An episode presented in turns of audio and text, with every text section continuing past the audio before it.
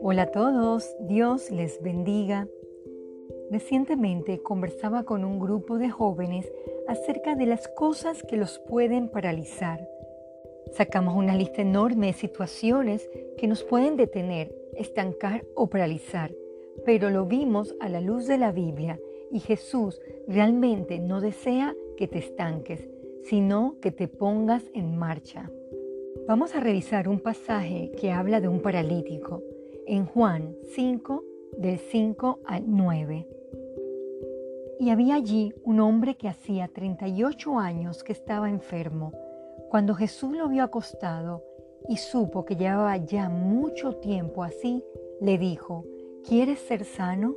Señor, le respondió el enfermo, no tengo quien me meta en el estanque cuando se agita el agua, y entre tanto que yo voy, otro desciende antes que yo.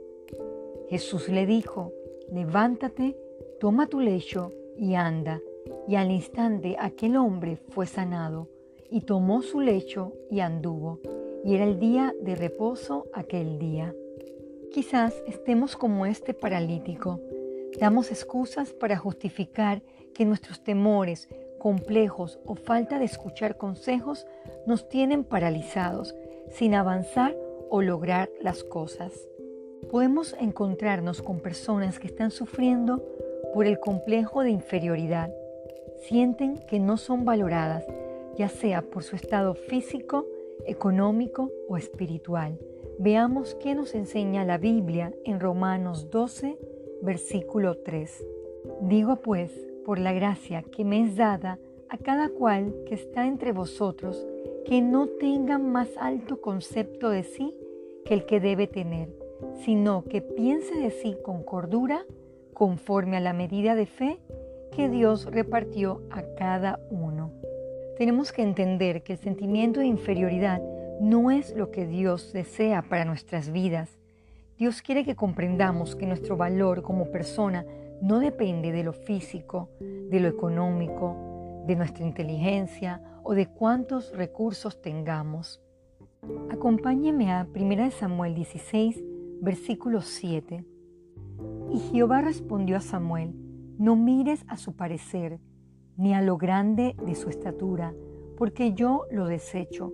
Porque Jehová no mira lo que mira el hombre, pues el hombre mira lo que está delante de sus ojos, pero Jehová Mira el corazón. No deje que el complejo de inferioridad lo estorbe. Cambie su manera de pensar. Veamos ahora la segunda situación que nos puede paralizar, la altivez, ese sentimiento de superioridad. Leamos Romanos 12, 16. Unánimes entre nosotros, no altivos, sino asociándonos con los humildes, no seáis sabios en vuestra propia opinión. Un corazón altivo o lleno de grandezas o ínfulas, tarde o temprano será quebrantado. La tercera cosa que no nos puede dejar avanzar es el no escuchar. Busquemos Santiago 1:25. Mas el que mira atentamente en la perfecta ley, la de la libertad, y persevera en ella, no siendo oidor olvidadizo, sino hacedor de la obra, este será bienaventurado en lo que hace.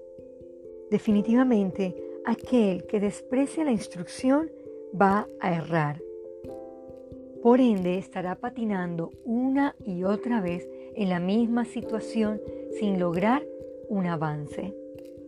Querido oyente, identifique muy bien todas esas cosas que tenemos arraigadas en nuestros corazones o en nuestras vidas que no nos dejan recibir las bendiciones de Dios.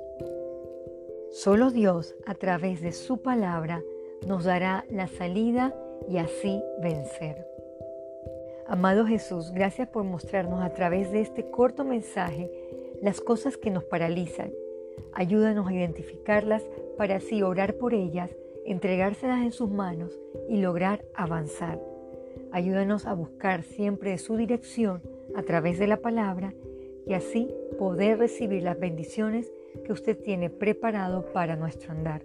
En Jesús oramos. Amén.